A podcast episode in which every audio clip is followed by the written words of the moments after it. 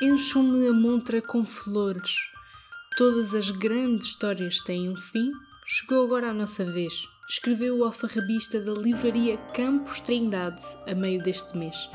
O alfarrabista tem nome, Bernardo Trindade, e conta ao jornal público como foi abrir pela primeira vez a porta de um palácio em Lisboa que se transformaria em livraria, um espaço cheio de teias de aranha, mas também cheio de livros relíquia. O pai de Bernardo também era alfarrabista. Juntos viam bibliotecas que alguém queria vender e depois vendiam essas pérolas à leal clientela. Era um negócio que corria na família. À porta do número 44 da Rua do Alecrim, lemos Alfarrabista, compra, vende livros antigos. Mas a Campos Trindade já não irá a nenhuma casa, apartamento ou solar examinar bibliotecas. 44 anos depois, o número 44 fecha definitivamente a porta, a porta alta e ornamentada com azulejos azuis.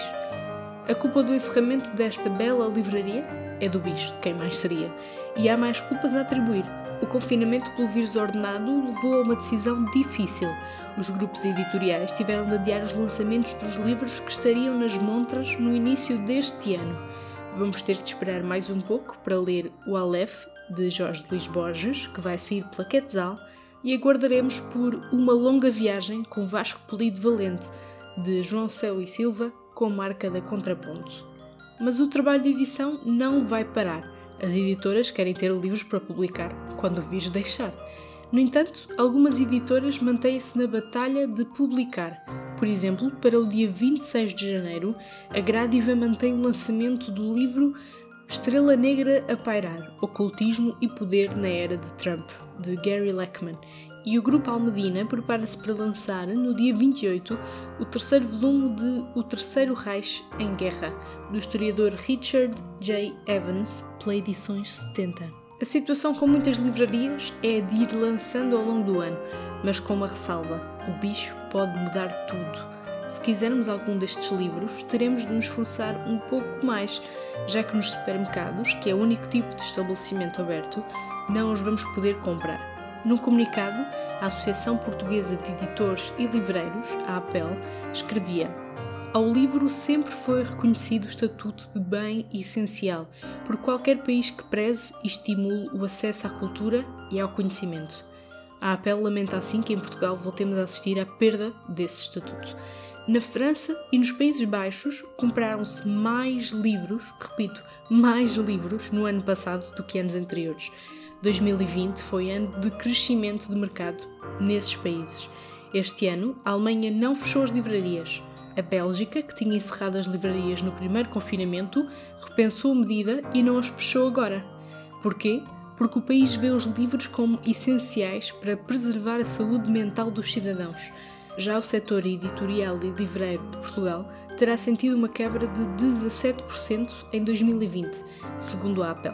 Mas dirão os ouvintes, mas dá para comprar livros na internet. Também pensei isso, até que levei com isto. Segundo a Associação de Livreiros, o comércio online representa apenas cerca de 10% da venda de livros do nosso país e quem os compra está nos grandes centros urbanos há uma grande e importante parte da população sem acesso aos livros, seja de que tipo forem. E há todo um ecossistema a ficar faminto, dos escritores às gráficas.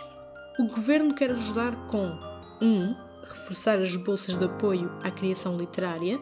2. A usar 300 mil euros para comprar livros a livrarias independentes e depois distribuir pelas bibliotecas públicas. E 3 ao criar uma linha de apoio à edição para editoras portuguesas, também no valor de 300 mil euros. E o que diz o presidente da APEL sobre este trio de medidas? Que são uma gota no oceano e que não resolverá problema nenhum. A rede de livrarias independentes concorda e avisa: as medidas poderão não ser suficientes para garantir a sobrevivência das livrarias. A livraria Campos Trindade não conseguiu fugir mais. Vai fechar Bernardo Trindade lembra-se como a livraria juntava intelectuais e amantes de livros. Recorda que vinha para a livraria todas as tardes depois das aulas da universidade. Aprendia mais numa semana aqui do que no curso todo, diz. Ouviu os poetas Alexandre O'Neill, David Mourão Ferreira e muitos outros na livraria. As livrarias são assim espaços maravilhosos de encontros mágicos. Por estes dias, leio o livro Manual de Sobrevivência para um Escritor, de João Torto, e aí encontro um resumo para tudo. Ora, ouçam. A vida torna-nos hábeis, mas a arte torna-nos humanos. Sem ela, existimos. Com ela, vivemos. Espero que tenhamos livrarias para onde voltar quando tudo acalmar. Até lá, sigam o podcast Ponto Final Parágrafo nas plataformas de áudio, como o Spotify. Deem as estrelinhas todas que têm para dar no Apple Podcasts, ouçam na vossa aplicação favorita e digam olá nas redes sociais.